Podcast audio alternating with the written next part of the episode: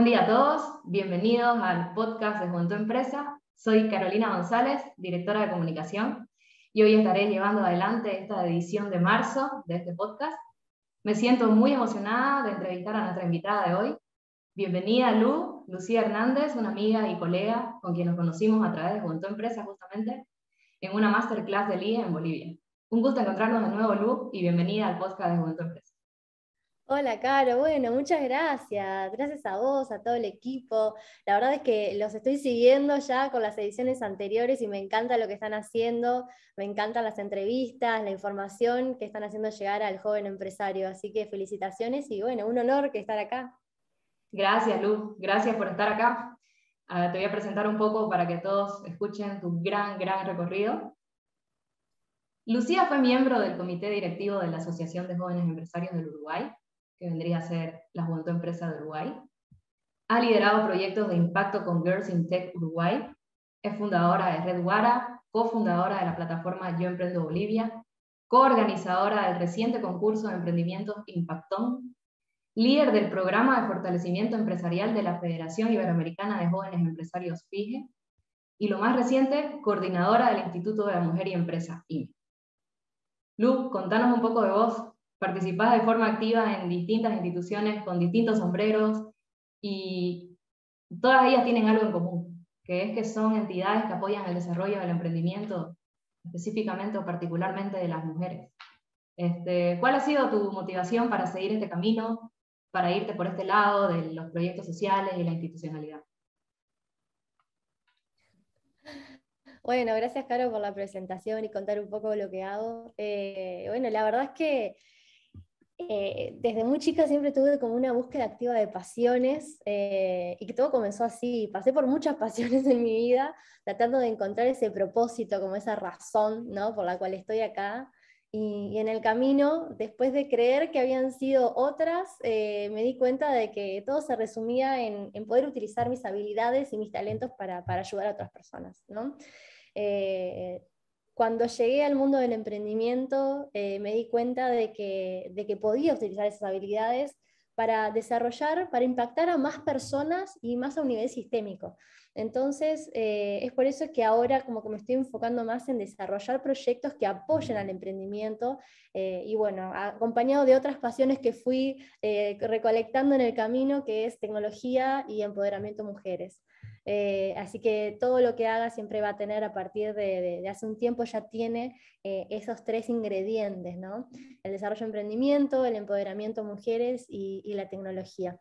De base soy desarrolladora de software, es por eso que también que la tecnología me acompaña desde que tengo 14 años eh, y, también ha sido un ingrediente muy importante para poder hacer todo lo que hago, porque, porque bueno, es, es, la manera en la que puedo también, gracias a la tecnología, hacer muchas cosas al mismo tiempo. Qué interesante, Lu, lo que comentás. Eso me hace un poco de recuerdo a tu proyecto de Red Guara, que entiendo que es un emprendimiento social que nace en febrero del 2020, que tiene como propósito crear espacios de contención técnica y emocional este, que permiten el desarrollo del autoliderazgo de las mujeres emprendedoras latinoamericanas. Creo que va mucho con lo que estás comentando, vendría a ser como que la aplicación de lo que estás comentando. Entiendo que brindan herramientas, soporte y guía a las mujeres emprendedoras en etapas tempranas hasta que puedan desarrollar un modelo de negocio, ¿no? Las acompañan en esos primeros pasos, ¿no? ¿Puedes contarnos un poco más de detalle de eso y cuáles han sido las principales lecciones que has aprendido vos misma de Red para tu emprendimiento? Sí, claro. Eh, eh, mirá, el, el, nacimiento de Reduara fue algo que, no estaba planeado en realidad, eh, en plena pandemia, encerrada con la situación de Bolivia, que como bien conocés no podíamos salir en pandemia, teníamos un día a la semana para ir al supermercado. yo viviendo sola en ese momento, nos empezamos a juntar con amigas emprendedoras o que, y que tenían intenciones de emprender, a tener reuniones semanales simplemente como para, para tener un contacto con alguien, ¿no? Y en esas conversaciones eh, nos dimos cuenta de, de, lo importante que estaba haciendo para nosotras ese camino, para animarnos a hacer cosas que antes no nos estábamos animando a hacer, para identificar mensajes que nos estábamos dando, que nos estaban limitando a dar pasos en nuestros emprendimientos, a tomar determinadas acciones. Entonces, una vez que después de varias reuniones nos dimos cuenta de esto, el, valor que tiene. Eh, ojalá todas las mujeres tuvieran este espacio de contención que nosotras casi sin querer construimos.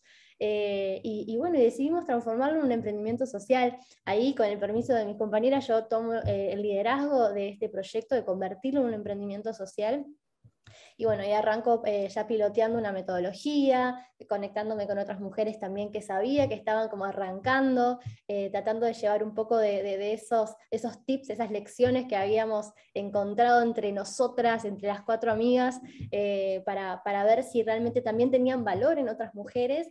Y, bueno, cuando nos dimos cuenta de que sí, de que era súper importante el impacto que generábamos eh, era también bien valioso, eh, ahí es cuando eh, decido armar un equipo ya para poder llevar esto a otra escala. ¿no? Y bueno, ahí comienza todo un camino de grandes desafíos, de, de, muchas metidas de pata también como emprendedora, si me permiten decirlo de esa manera. y creo que una de las grandes lecciones que, que, me ha dejado, o sea, que sin duda han sido varias, pero la que más quiero destacar es el, el tener que trabajar internamente, constantemente, para poder eh, desarrollar un liderazgo eh, para que el equipo realmente vaya y cumpla el propósito que tiene, que tiene la empresa y se sienta cómodo, porque en definitiva si nosotros estamos apoyando a mujeres a que comiencen su camino como emprendedoras, el equipo también tiene que sentirse empoderado, ¿no? Tiene que poder transmitir eso, tiene que sentirse cómodo, eh, tener como la claridad de que estamos yendo todas juntas hacia el mismo lado. Y eso fue un, trabajo que, de descubrimiento, de autodescubrimiento. Eh, tuve, tomé la decisión de, tomar, de capacitarme, de recibir coaching. Cuando yo también ya había hecho coaching para poder dar, tuve que recibir coaching, tuve que meterme en capacitaciones para poder identificar eh, cómo poder mejorar eh, en ese aspecto, para, poder realmente que el equipo transmita lo, que queríamos transmitir de, de mejor manera. entonces, eh, una de las grandes lecciones es esa, es eh, continuar trabajando internamente, no solo con el emprendimiento, sino el desarrollo interno. Y un poco valida también lo que queremos hacer en Redwara, ¿no? Eh, y bueno, uno de los retos que tenemos, que, tuvimos y seguimos teniendo en Redwara, es esta, esta, esta, esta alianza entre quiero hacer impacto y quiero tener un modelo de negocio sostenible y escalable. ¿no? Es como eh, es, muy difícil, o a mí me ha resultado muy difícil, eh, naciendo, cuando nace, nace Guara, nace desde la idea de quiero impactar, quiero ayudar, ¿no? Entonces, ¿qué empiezo? Empiezo a probar formas de hacerlo. Y en el camino me doy cuenta, ¿no? Eh, que claro, como no nace en un principio con quiero hacer un negocio, tuve que ir agregando los ingredientes dentro de esta fórmula para que fuera un negocio y para que fuera sostenible y pudiera ser escalable, o sea, poder impactar a más mujeres cada vez más. Eh, y ese ha sido uno de los grandes retos. Eh, nos hemos hecho expertas en pivotear, expertas en buscar maneras nuevas de, de, generar nuevas fuentes de ingreso para poder ofrecer estas mentorías que nosotras damos.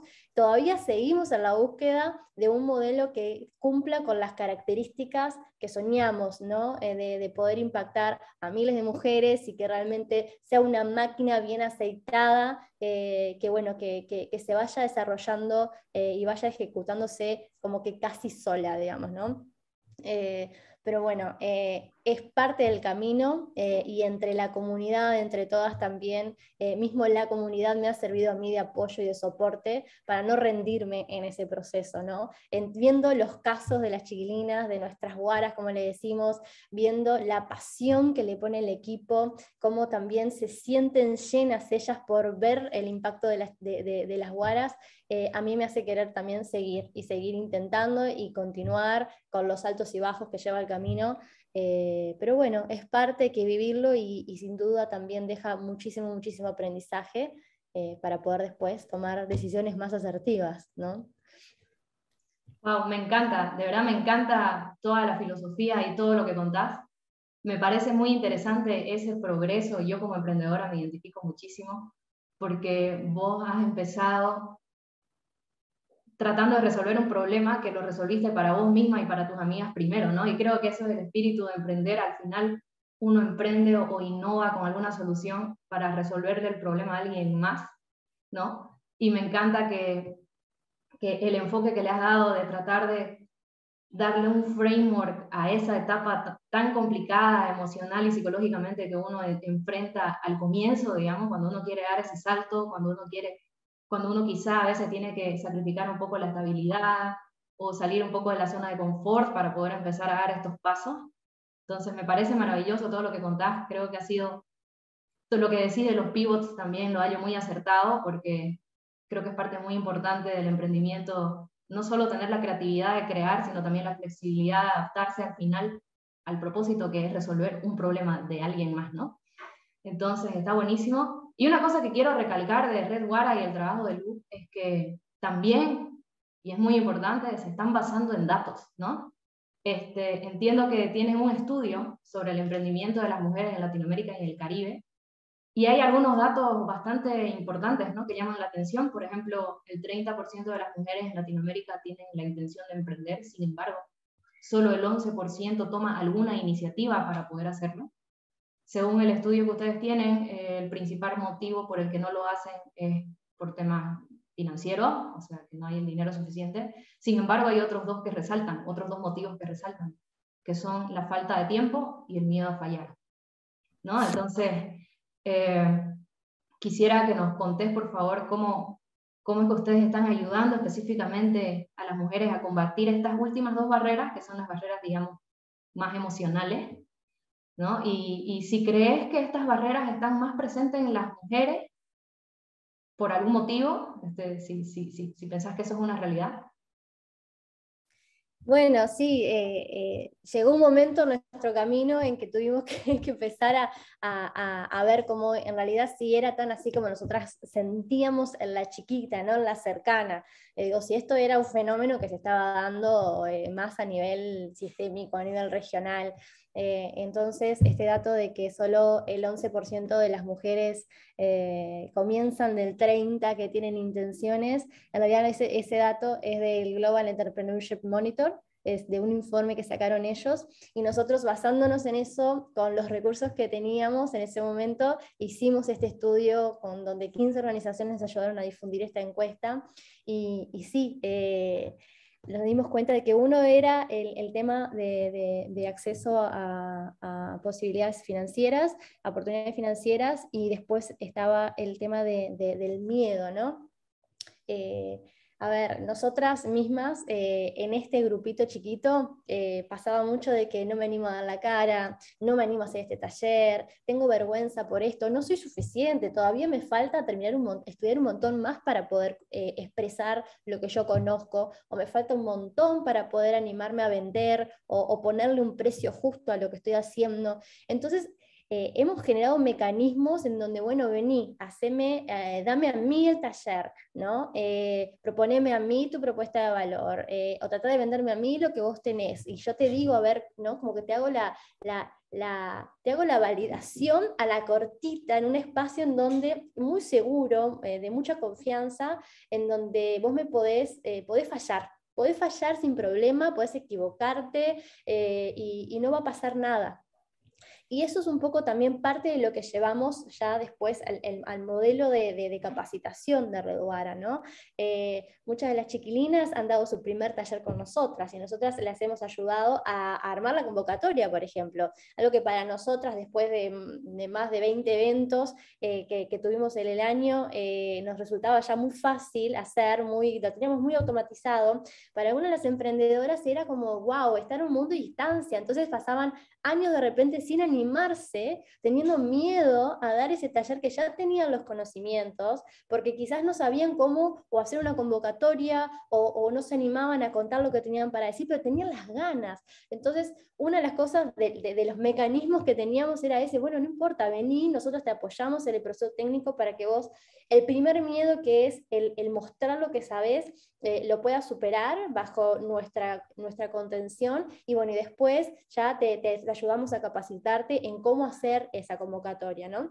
Y bueno, y ahora las vemos de que están una charla tras la otra, un live atrás del otro, y era solo dar ese primer paso, ¿viste? A veces el miedo es mucho más grande de lo que uno se imagina, y a veces necesita ir de la mano eh, y vivir esa experiencia para darse cuenta de que no es tan grave y que incluso lo que hay detrás de ese miedo eh, eh, es, mucho más valioso de, de, lo que uno a veces eh, cree que va, que va a recibir, ¿no? Esa satisfacción de, wow, lo logré, wow, estoy del otro lado, bueno, me superé, porque a medida que vamos eh, yendo a esa zona de, de, disconfort, saliendo de la zona de confort, nos vamos dando cuenta que ya le vamos perdiendo más miedo a, salir, ¿no? Entonces es más fácil pasar esos límites que nos autoimponemos.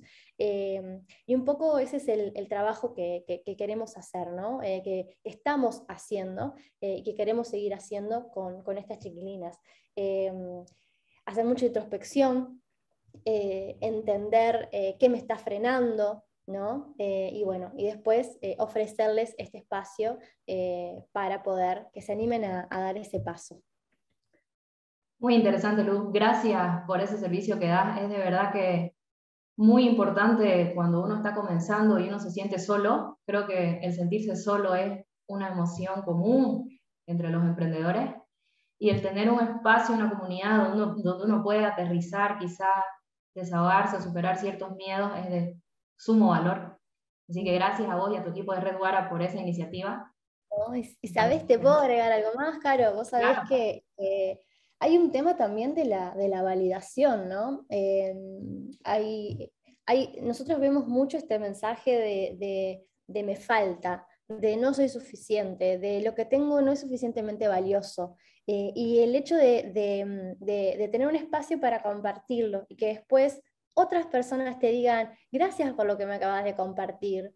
Esa validación que se genera en la comunidad es también muy valiosa, porque e, es como, te, ayuda a darte cuenta, wow, entonces no estaba, no estaba tan acertada en esta creencia que yo tenía, ¿no? Eh, y eso también eh, eh, es una de las cosas que, yo trabajo también día a día, el hecho de, de autovalidarme lo que sé que tengo para dar. En los momentos de duda es como, no, esto es solo un momento transitorio, solo un momento de ahora de duda, pero yo tengo mucho para dar. Eh, y recordar esos momentos en los que también eh, otras personas me lo confirmaron, me lo validaron, ¿no? Eh, entonces ir generando como e, esas experiencias para, después en esos momentos de duda como, como aferrarte a ellas. Buenísimo, sí, de acuerdo, bastante, bastante valioso. Eh, pero adicionalmente a este tema, que es un, enfoque un poco más emocional, el que estamos conversando, existe una realidad que es ya, digamos, más, más fehaciente. O sea, hay estudios, algunos de Ipsos, de Credit Corp, que eh, demuestran, o sea, que, que, calculan el índice de inclusión financiera de las mujeres, ¿no? Aquí ya estoy hablando de quizás mujeres en todo tipo de empleo, no solamente emprendedoras, eh, y profundizando sobre las brechas de género e inclusión financiera, en este estudio se dice que de siete países de Latinoamérica, Bolivia ocupa el quinto lugar en inclusión financiera, es decir, que estamos bastante bajitos en ese sentido. Eh, y existen organizaciones que respaldan estas brechas, ¿no? como la Organización Internacional del Trabajo, en otras. Eh, ¿Vos cómo crees que podríamos aportar como institución, como persona o como Red Guara para ir luchando contra esta brecha existente? Y bueno, ahí eh, voy a dar mi humilde opinión porque no soy experta en, temas de inclusión financiera, eh, pero sí tengo, eh, tengo una opinión.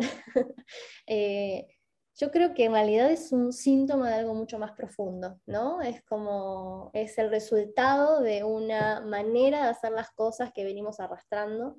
Eh, y, bueno, y, todo arranca desde casa, ¿no? Todo cambio arranca desde casa. Entonces, si hay una realidad que no me gusta, eh, identifico eh, que quiero cambiarla, tengo deseo y el propósito de cambiarla, lo primero que tengo que hacer es verme, mirarme, cómo estoy yo haciendo las cosas, desde donde estoy. Entonces, eh, las instituciones, analizarse, hacer una autoevaluación, cómo yo estoy eh, actuando a favor o en contra, porque a veces estamos tomando acciones que no nos damos cuenta que están promoviendo situaciones que no estamos a favor, ¿no? Entonces, mirarse, medirse, es como, para mí, para mi forma de ver las cosas, es la base.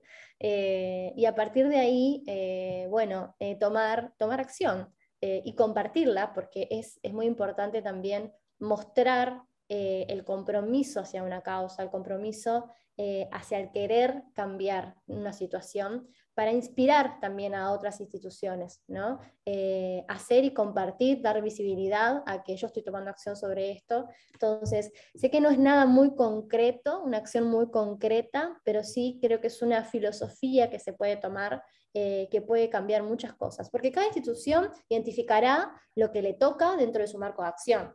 ¿no? Y ahí, caso por caso, irán viendo a ver qué están haciendo, qué están dejando de hacer y qué pueden mejorar. Eh, hay que agregar un lente de género a, las, a todas las, una vez que nosotros pensamos en desarrollar algo nuevo, y bueno, ahí quizás eh, tomar la decisión de, adquirir un lente de género para poder eh, entender las diferentes perspectivas y ser inclusivos. Eh, y no solo seguir haciendo las cosas como siempre se vienen haciendo y dejando de lado a los que nunca se vieron, digamos, ¿no? Entonces, eh, esa puede ser un, primer paso, una primera decisión. Y después también está en, en nosotras la responsabilidad, ¿no? En educarnos, en hablar, en contar, en aliarnos, generar comunidad, en ver, bueno, también nosotras qué podemos hacer, cómo podemos expresar estas necesidades, eh, cómo podemos plantear posibles soluciones, ¿no? Eh, o a mí me sirve de esta manera, o mira, esta es mi realidad y por eso esto no me sirve, eh, porque no se ajusta a esto, y educarnos para poder tener esas conversaciones que en definitiva nos van, van, a poder dar el input necesario a las organizaciones que toman las decisiones para que puedan empezar a, bueno, a, incluir también esta mirada más, más inclusiva. Perdón por ahí por la redundancia.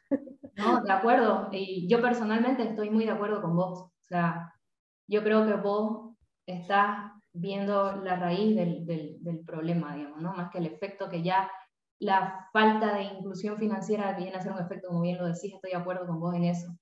Y también estoy de acuerdo en la filosofía que, resumidas cuentas, entiendo que lo que vos decís es que el cambio comienza con uno mismo, ¿no?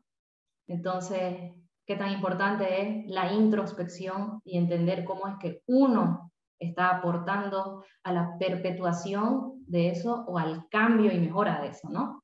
Entonces, y eso obviamente las empresas y las instituciones también están conformadas con personas que toman decisiones, ¿no? Y que son las que tienen el poder a través de sus decisiones de hacer algo al respecto, ¿no? Totalmente.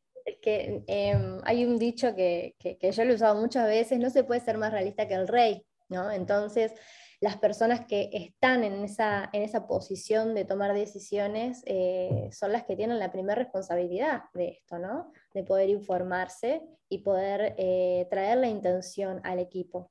Ahora, eh, con respecto a inclusión financiera, personalmente no conozco ninguna herramienta de medición, pero sí puedo recomendar una herramienta de medición, por ejemplo, sobre el ODS 5, eh, que es SDG Action Manager, que es gratuita, en donde cualquier organización puede medir, eh, bueno, cómo está en ese, en ese ODS, ¿no? Eh, y por lo menos saber y encontrar algunas acciones concretas que puede generar dentro de la organización para poder, bueno, e, estar un poquito más alineado con, con las perspectivas de desarrollo de desarrollo sostenible. ¿no? Eh, así que ahí esa herramienta la recomiendo, ya hay varias empresas en Bolivia que la están utilizando y se están midiendo. Pueden solo medirse en el ODS 5 si lo, si lo desean o medirse en todos y, bueno, y ampliar un poquito más el impacto. Wow, muy interesante, Luz. Me parece de gran valor la herramienta que propones. Este, la vamos a colocar como link en la descripción de este podcast para que la gente que quiera utilizarla o explorarla pueda acceder a ella fácilmente. Buenísimo, gracias por compartir esta parte. Me gustaría saltar a otro tema, igual relacionado a tu experiencia, hablemos quizás de Yo Emprendo y el camino del emprendedor. Este es un espacio que creaste en agosto de 2019 con la, con la finalidad de impulsar el, ecosistema emprendedor en Bolivia. ¿no? Eh, quisiera preguntarte, ¿cuál es tu percepción del ecosistema emprendedor de Bolivia? Este, ¿Crees que estamos apenas naciendo, en desarrollo, ya madurando? ¿Qué cosas buenas y malas ves, en este ecosistema? ¿Crees que hay problemas que se puedan solucionar rápido? ¿Cómo, cómo lo ves el tema? Bueno, ese es todo un tema, es todo un tema, Caro, porque mira, eh, en realidad eh, cuando yo llego a Bolivia, eh, por cosas de la vida me encuentro con mujeres emprendedoras sin buscarlo, ¿no? Sin buscarlo me cruzo con mujeres emprendedoras que estaban haciendo un millón de cosas para sobrevivir el mes, ¿no? Y, y no tenían apoyo de ninguna organización. Entonces yo hice la pregunta, chicas, pero ustedes no, no, no, hay ninguna organización acá que las pueda asesorar, que las pueda capacitar. Ellas no conocían nada, no, no sabían, no decían, no, no, no, acá no hay. O sea, estaban seguras de que no había nada. Cuando me reúno después con Rafael Paz, el expresidente de Juventud de Empresa, a través de, de, la AGE, ¿no? genero ese contacto y me reúno con él y le hago esa pregunta, pero acá no hay un mapa en donde eh, los emprendedores y las emprendedoras puedan encontrar las organizaciones que los apoyan en su camino. Y efectivamente no había, y era algo, claro, para mí fue como un boom, así como que en Uruguay eso era, era muy común, o sea, ya, ya lo teníamos a disposición. Un mapita hermoso, bueno, en Uruguay somos mucho más chiquitos, ¿no? Entonces eh, el mapa evidentemente era más chiquito, pero, pero teníamos acceso, por lo menos a conocíamos que había organizaciones que apoyaban y teníamos eh, disponible un mapa en donde eh, te, te decían qué organizaciones apoyaban en qué etapa del emprendimiento. Entonces, con esta información me pongo como desafío personal, digo, bueno, si acá no hay ni un mapa, con un poquito de lo que se hace en Uruguay, capaz que acá en Bolivia se puede impactar mucho. ¿No? Entonces, en esas conversaciones de amigos eh, con Daniela Bolívar y Diego Ureña, decimos, bueno, hagámoslo, ya está, dejemos de, buscar, de preguntar, hagámoslo, nos reunimos y ahí fue cuando nace el, mapa del camino emprendedor, ¿no? Eh, que lo pueden encontrar en youpronto.bo, está en su primera edición, pero estamos construyendo la segunda edición. Y a partir de esto empezamos a hacer mucho ruido. Eh, sin querer queriendo, en realidad era, la intención la teníamos, no teníamos ninguna estrategia, teníamos solo una visión, ¿no? E, era, bueno, eh, juntémosla, por lo menos visibilicémosla y veamos cómo podemos de alguna manera empezar a generar una especie de articulación para que entre ellas también se, se, comuniquen, se entiendan y trabajen en colaboración, ¿no? Porque ya, ya sabíamos de que, de que los, los emprendimientos, eh, los ecosistemas de emprendimiento funcionan mejor eh, cuando tienen altos índices de colaboración ¿no? entre las organizaciones. Eh, y claro, yo me fui ayornando de que, de que en la realidad, en esta realidad, eh, hay muchas organizaciones que hacen, hacían sus propios mapas, sus propias investigaciones y todo quedaba como muy, muy, muy dispersado y poco accesible al emprendedor, que en definitiva el ecosistema tiene que soportarlos a ellos, ¿no? Cuando arrancamos este camino, eh, de, juntamos en nuestra primera reunión a 45 organizaciones de soporte y, logramos en esa mesa, eh, que fue una mesa de trabajo en realidad, eh, logramos generar como una especie de plan estratégico. No, muy, no mucho detalle, pero sí unos puntos que mm, veíamos que era urgente empezar a trabajar. Y a partir de esa, de esa información que recabamos, eh, se empezó, ahora la Fundación eh, IES y ES2 Latam tomaron como la, la posta de, llevar eso a cabo, eh, con el apoyo siempre de, Yo Emprendo, pero ellos están operativizando ya este plan, ¿no? con el proyecto de Por un ecosistema en sinergia. Entonces, a lo largo de este, de este año se han trabajado en diferentes mesas de trabajo exclusivamente para preincubadoras, charlemos con las preincubadoras, ¿no? veamos a ver qué es lo que ellos necesitan, cómo ellos están trabajando, eh, en qué están trabajando, hablemos con las incubadoras, con las aceleradoras, con las financiadoras, y se ha hecho este año todo ese trabajo eh, para poder eh, lograr tener, primero que nada, un lenguaje en común, eh, porque cuando hablamos de incubadoras necesitamos como ecosistema entender todos qué significa una incubadora y que sea la misma definición para todos eh, y también entender cuáles son eh, como los, cómo entra un emprendimiento en incubadora y cómo sale un emprendimiento de una incubadora ¿no? ¿Para qué? Para que se puedan conectar con, los, con, las otras etapas del camino, ¿no? Eh, para que la preincubadora pueda entregarle a la incubadora el emprendimiento listo y el emprendimiento no quede después de una preincubación o después de una incubación como, bueno, ¿y ahora qué hago? ¿Por qué? Porque salí de una incubación y la aceleradora no me acepta porque todavía no tengo los requisitos suficientes y queda ahí como en el espacio, digamos, ¿no? Entonces, realmente generar esta red de contención para el emprendimiento. Y en eso estamos ahora, ya hemos identificado un montón de cosas. Ante mi punto de vista, eh, yo creo que la fuerza está, o sea, no es que falten organizaciones, sino que tenemos, eh, tenemos que que colaborar, tenemos que comunicarnos, tenemos que definir un concepto unificado del ecosistema emprendedor boliviano, eh, tenemos que definir un, un dialecto eh, único, ¿no? o sea, un, lenguaje único. Eh, tenemos que también conocer las necesidades de los que vienen adelante y, y, bueno, y, también cómo salen de atrás, ¿no? y, comunicar mis necesidades hacia atrás. Y, ahora en mayo vamos a tener eh, la sesión para, poder presentar el, trabajo con al ecosistema y bueno, y ahí, ahí se vienen unos planes hermosos. Ya hemos tenido experiencias de colaboración, la primera experiencia de colaboración fue el Impactón el año pasado y, bueno, se demostró que trabajando colaborativamente en realidad logramos mucho más impacto. Eh, porque eh, lo, hicimos un evento a nivel nacional con 10 organizaciones en donde logramos 600 inscriptos, era un concurso de ideas eh, alineadas al impacto, 600 eh, más de 600 inscriptos, capacitamos a más de 300 emprendedores y otorgamos 40 premios. Y un concurso de ese, de ese, eh, con, esas, con, ese, con esos números de impacto para una organización sola es muy costoso, es muy difícil llegar a eso. ¿no? y bueno, ahora estamos por lanzar también un concurso como el siguiente, el siguiente paso, ¿no? Hicimos el concurso de ideas, ahora estamos eh, ya por lanzar el concurso de emprendimientos en etapa temprana, también en colaboración con varias organizaciones, en donde vamos a otorgar capital semilla a los ganadores y así ir acompañando el emprendimiento mientras eh, logramos que las organizaciones colaboren, eh, empiecen a hablarse, empiecen a compartir recursos para en beneficio de los emprendimientos. ¿no?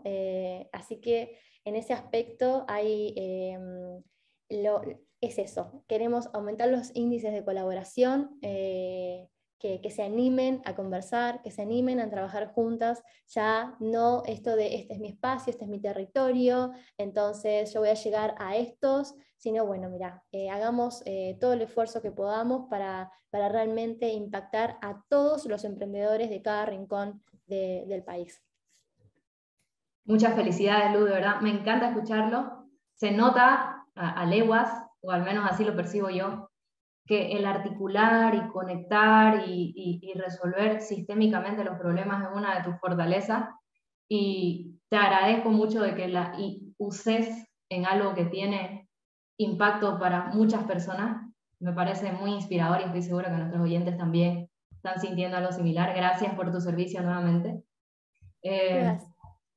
Este, me, parece, me parece una gran noticia que en Bolivia tengamos todo este ecosistema y que lo estemos, si querés, organizando para que sea más visible.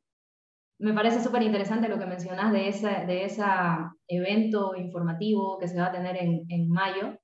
Es más, justo te iba a decir, deberíamos también tener una, una, sesión informativa, un webinar quizás a través de Juventud Empresa para que todos nuestros asociados también conozcan esto de acá porque obviamente en nuestra comunidad tenemos gran porcentaje de nuestros afiliados son emprendedores, ¿no? Entonces es algo de muchísimo valor lo que estás haciendo y bueno, esperamos que como tu empresa podamos también acompañarte en este camino. Claro que sí, lo organizamos sin ningún problema. Excelente, Lu. Y bueno, sabes que, bueno, claramente podríamos seguir charlando por muchísimo tiempo más. Va a haber más que seguro una segunda sesión de charla con Lu. Este, me gustaría preguntarte ya para ir cerrando, por tema de tiempo.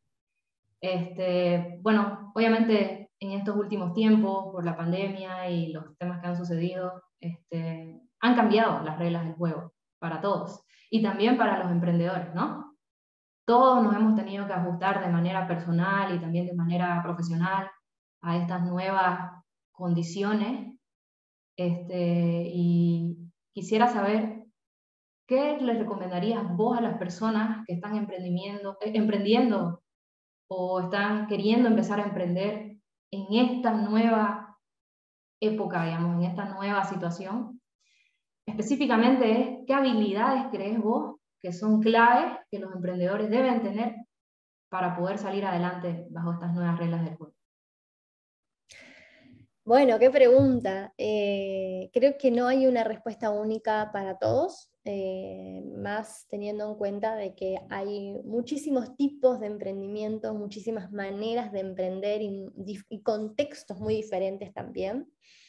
Eh, pero a lo que yo tengo más cercano, si yo tuviera que recomendar algo, diría digitalización, digitalización, digitalización.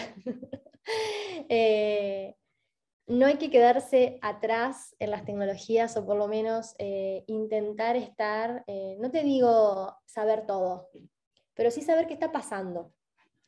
Eh, saber qué está pasando y no tenerle miedo a entrar al mundo de la tecnología. Porque a veces parece algo tan lejano, parece algo tan difícil para alguien que no, que no nació con la computadora quizás en, la falda o, que todavía no, no, no, está muy ágil con algunas cosas que, la mayoría de, no sé, de, los millennials o los centennials eh, ya, ya la tienen como muy clara. Eh, no hay que tenerle tanto miedo, eh, porque cada vez eh, es más fácil entrar al mundo ese. Cada vez se desarrollan más herramientas que son mucho más, eh, mucho más intuitivas, mucho más sencillas. entonces, es el momento, es el momento para entrar, aunque sea, hoy, en día te puedes armar una página web en, en un día, vos solo, sin saber programar.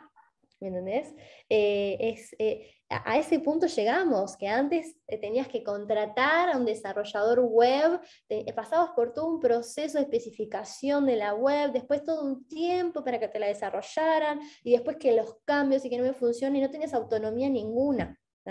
Hoy en día, en un día, te puedes hacer una web como vos quieras, eh, bueno, capaz que podés pedir asesorarte en términos de diseño, en términos de copywriting, pero, pero la podés sacar, o sea, eh, la podés probar, podés ir, podés manejarla. Tenés herramientas de gestión también que te permiten ya salir del Excel, automatizar un montón de cosas, automatizar mensajes, automatizar eh, todo el proceso de captación de leads, el proceso de ventas. Hay un montón de cosas que ya puedes automatizar. Y no precisas ser programador. Eso es lo, lindo, no precisas eh, ya saber cómo codificar eh, o ser muy experto. Lo que precisas es meterte, poner el dedito del pie y empezar a ver de qué no es tan difícil para ya animarte a meter todo el pie y animarte a meterte entero en eso, porque eh, van a ganar mucha independencia, van a poder probar, validar, prototipar muy rápido. Eh, si se animan a hacer eso. Van a, dejar de depender de que otras personas o me desarrollen esto, porque hoy en día podés hasta desarrollar una aplicación web si querés eh, sin código. O sea, eh, perdón, una aplicación móvil sin código, ¿no? ya tenerla publicada en, el App Store. ¿no? entonces, salir rápido, porque ya con la incertidumbre que tenemos no hay tiempo para hacer planes de acá cinco años y después salir. probar rápido y animarse a utilizar las herramientas y aprenderlas para ganar autonomía. Así que esa sería mi recomendación. Ah, y ¿sabes qué otra cosa, Caro? La comunidad. Para mí las comunidades, ser parte de una comunidad es fundamental. Eh, como por ejemplo, ser parte de Juventud Empresa, si quieren, si están acá en Bolivia, ¿no? O si están en otro país, pueden también eh, fijarse a ver cuál es el equivalente de juventud empresa en otro país, eh, eh, bajo la red de la Federación Iberoamericana de Jóvenes Empresarios. Le tiro una, pero en realidad hay un montón, ¿no? Pero ser parte de una comunidad te va a dar esa posibilidad de decir, chicos, no estoy logrando con esto, o pedir una opinión, ¿no? O pedir una, o, quizás hasta hasta, bueno, aprender en los, los, espacios de networking, generar esa contención, eh, entonces, eh, la tecnología y, no estar solo, buscar comunidad y ser parte de una comunidad me parecen dos cosas fundamentales. De acuerdo, de acuerdo, Lu. Definitivamente para poder avanzar hay que dar el primer paso, ¿no? Entonces, ah, a veces es lo más difícil, pero hay que hacerlo y hay que tratar de no alargarlo mucho, porque mientras más uno se lo piensa, más te empieza a consumir, eh, qué sé yo, el miedo, empezás a buscarle más, más, más ramas al asunto de las que en realidad hay, digamos, el, overthinking. claro, aparte, ¿no? Sí, e, este, esta eterna pausa del casi perfecto, que es muy fácil quedar estancado ahí, ¿no? Es como en el no, todavía no porque le falta esto, todavía no porque le falta esto, todavía no porque no puedo. ¿Sabes que una de las cosas que, que, a mí me gusta recomendar a las emprendedoras que, que me toca mentorear, tener eh, dos guarderías en tu libreta, en la agenda, ¿no? Una guardería de ideas esas cuando te viene la idea, estás haciendo algo y no querés escapar, no querés que se te escape, bueno, una guardería de ideas y una guardería de excusas también, ¿no? anotar, bueno, ¿por qué, qué excusa me estoy dando yo para no hacer esto? Y, después ir y verla y reverla. Y, te juro que en algún momento después vas a decir, wow, mira lo que me decía yo por lo que yo no estaba haciendo, ¿no? Eh, y, bueno, así que eso capaz que puede ser una práctica que le sirva a, alguna persona, tener una guardería de ideas y una guardería de excusas. Está buenísimo. Yo ahora la guardería de ideas lo llamaba nevera. No conocía el concepto de la guardería de excusas, lo tomo, está muy bueno. Y también construyendo sobre lo que decís de la comunidad, también te ayuda a esto, ¿no? Porque yo me he dado cuenta, charlando con otros emprendedores, que normalmente los emprendedores que hacen y empiezan, todos tienen en común eso, ¿no? Que te dicen, al final, cuando empecé no estaba perfecto, ¿no? Cuando empecé, empecé y de ahí fui mejorando, ¿no? Entonces, el hecho de estar con una comunidad de gente que está pasando por lo mismo y donde escuchás que, que han salido adelante aún cuando no estaba todo como lo pretendían, digamos, también te, te, te ayuda, ¿no? Te ayuda a, más que nada a, a inculcarte o a darte una perspectiva adicional. Qué importante es la perspectiva que te da la comunidad, ¿no? O sea, te hace ver más de lo que normalmente ves vos, Y eso te ayuda mucho. Yo escuché en una charla de innovación una frase que, que, que, me encantó, que es, si saliste al mercado y no tenías vergüenza, o no tienes un poquitito de vergüenza cuando saliste al mercado porque saliste demasiado tarde. ¿No? sí. Eh, tenés que salir con vergüenza. Cuando vos veas que tenés lo mínimo, salí porque solo el, el, tropezar te va a hacer eh, llegar a ese éxito que estás esperando, ¿viste? Porque no se construye de la nada, se hace con a tropezones. Así es, y peor cuando sos emprendedor y tenés que trabajar para los demás, ¿no? Entonces necesitas sí o sí escuchar la opinión de los demás, de tus clientes. Y ahí es donde tenés que tener esa flexibilidad de decir, claro, mi idea original no resuelve el problema como yo me lo imaginaba, o sea, mi propio cliente me lo está diciendo. Y yo no me lo debo tomar quizás como un fracaso, sino más bien como una oportunidad de dar un mejor servicio o una mejor solución, ¿no? Entonces, Totalmente. Y también con esos temas de, de, de mantener la actitud positiva, también la comunidad es tan importante, ¿no? Porque a veces cuando uno está en solitario, uno tiene ciertos pensamientos y uno dice, no, no, no, hay que hablar con, con alguien que ya ha pasado por esto, que me entiende, que, que, sabe que esto es simplemente una etapa, ¿no? Entonces, sí, muy interesante todo esto, Lu. Este, ¿Y qué, qué, qué planes tenés para el futuro? O sea, ya sé que tenés mil pelotas en el aire ahorita. ¿Y qué, qué, qué se viene? Contanos, ¿qué, ¿qué vas a hacer? Los próximos meses? Bueno, eh, ahora eh, con Red Wara, por ejemplo, nosotros vivimos un proceso de incubación el año pasado justamente por este desafío que, que te estaba contando sobre encontrar un modelo de negocio sostenible y escalable. Así que eso lentamente, con mucha paciencia y con mucho amor, iremos desarrollándolo eh, para que puedan ya tener más noticias y podamos decir Chicos, mundo, estamos logrando el objetivo de impactar a las 2.000 mujeres que queremos impactar. Eh, así que eso muy lentamente está, está marchando. Y luego, eh, con Yo Emprendo, eh, estamos, como te comentaba, en el proceso este de terminar la iniciativa de por un ecosistema en sinergia. Y se vienen cosas así, ¡ah! re lindas, porque queremos construir lo que es una comisión de, de organizaciones que defiendan eh, los valores eh, eh, y los principios del ecosistema boliviano, que estén como velando por la salud del ecosistema. ¿no? así que también ahí se van a venir algunas iniciativas súper interesantes. y bueno, en definitiva, a corto plazo, eso vendrían a ser como las dos grandes cosas entre muchas más. Después, bueno, seguir estando presente, seguir participando, seguir aprendiendo eh, y bueno, y seguir eh, enriqueciéndome de la hermosa comunidad que es Juventud Empresa. Buenísimo, Luz. Ambas, ambas páginas web de ambos proyectos que estás mencionando también los vamos a colocar en la descripción de este podcast para que todas las personas afiliados y personas que nos están escuchando que les interese también aportar de alguna manera puedan tener algún canal de contacto hacia vos o alguien de tu equipo.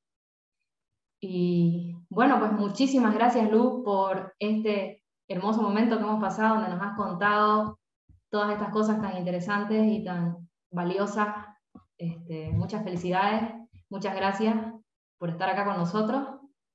Y bueno, aquí seguimos en los podcasts de Juventud Empresa, entrevistando a personajes como Luz, personajes inspiradores, interesantes, que tienen grandes historias para contar. Muchas gracias. Gracias Carolina, gracias a vos, eh, gracias a Juventud Empresa, a todo el trabajo que están haciendo. La verdad estoy emocionada y re contenta de poder haber compartido esta mañana contigo. Buenísimo, un gusto, Luz. Estamos conversando.